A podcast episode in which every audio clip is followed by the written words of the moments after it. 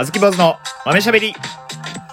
さあ、どうも、こんばんは。あずき坊主です。今日も12分間豆しゃべりよろしくお願いします。最後まで聞いてくれたら嬉しいです。最後まで聞いてない方は、しばきます。シャス、ごめんなさい。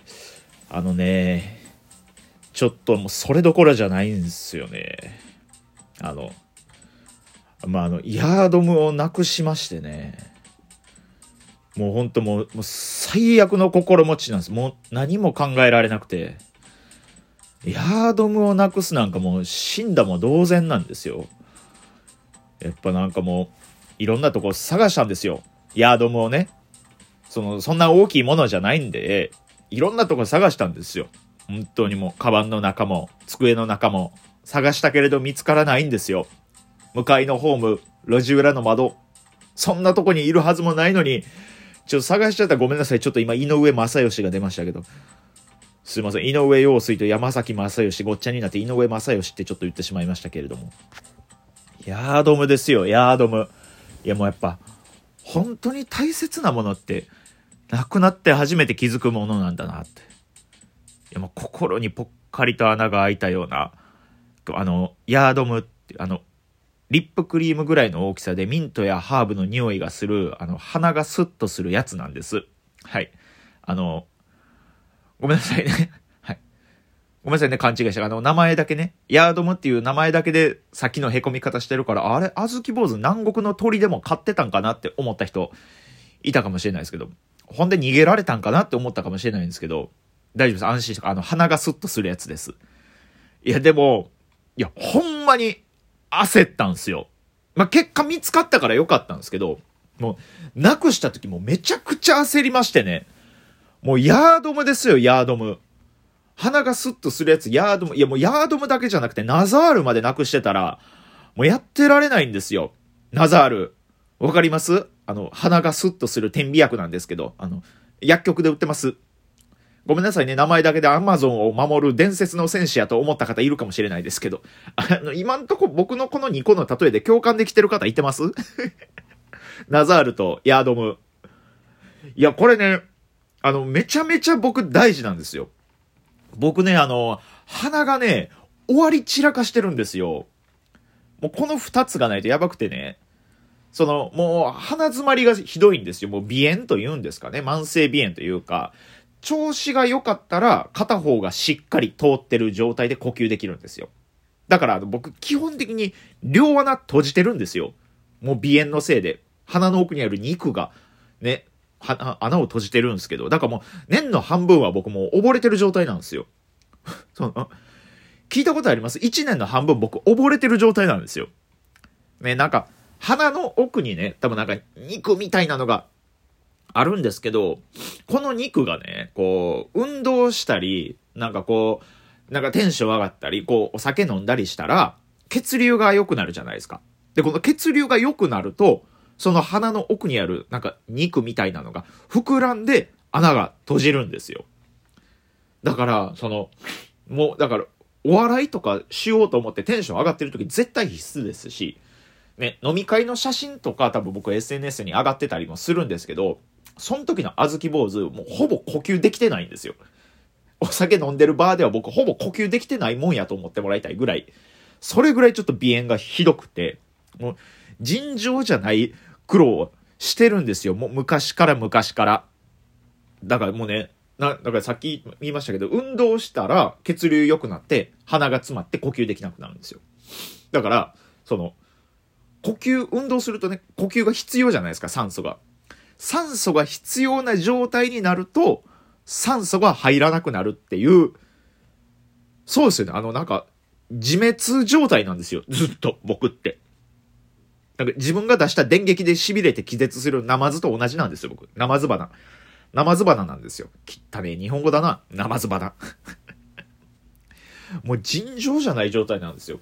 まあでも、ほんまその、鼻詰まりを治すためにヤードムっていうのが必要だったんですけど、これね、あの、ナザールは普通に日本の薬局で売ってるやつなんですけど、ヤードムっていうのはあの、今僕の家にルームシェアしてるタイ住みます芸人のね、T の極みがね、タイから帰ってくる時にお土産として持ってきてくれたものなんですよ。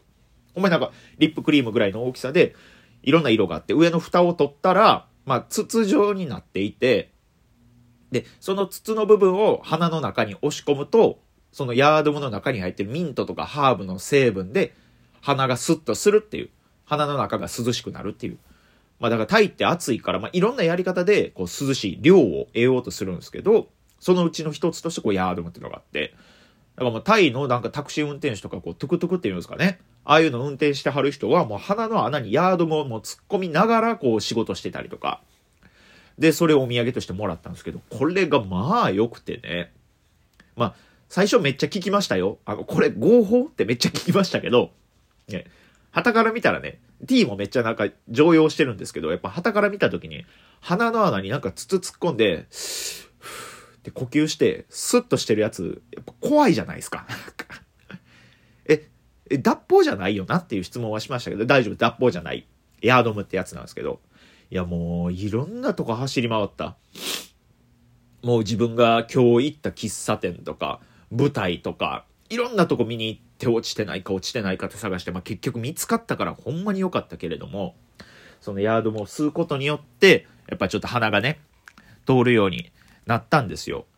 いやまあね、なか、まあこれも鼻炎治せっちゅう話なんですけどね、これも。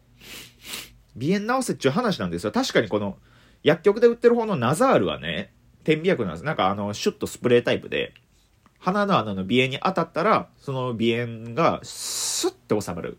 肉がシュッてちっちゃくなる感覚があるんですよ。ヤードムはまあ全然そんなこと、あんまりそんなことはないんですけど、ナザールはやっぱちゃんと薬なんでめっちゃ効くんですけど、でもね、これね、あのー、慣れてくるんですよね、やっぱ。体がっていうんですかね。あ、だから僕もほんまにひどい時だけしか使わないようにしてて、ズーマの光とかも慢性鼻炎で、そういうやつ持ってるんですよ、点鼻薬。でももうずっと吹きかけてるんですよ。シュッシュシュッシュシュッシュシュッシュ。でもやっぱそれしてたら、やっぱ体がそのナザールに慣れてきて、成分に慣れてきて、あんまり効かなくなってくるんですよ。まあ、マジで治せっちゅう話なんですけど、その、あ、これね、治し方もなんかね、友達とか知り合いとか相談したらね、やっぱ、あるんですって、ちゃんと。なんかレーザーで治せるらしいんですよ、これって。レーザーを使って、レーザー光線使って鼻の奥にある鼻炎を焼き切るっていう、それしたらまあちょっと収まるっていうのがあるんですけど、あの、これ聞いた時に僕めっちゃ思うんですけど、なんかあの、そんなことに、レーザービーム使いたくなくないですか、なんか、え、レーザービームって僕わかんないですけど、最新鋭の技術っすよね。鼻炎治すために使う？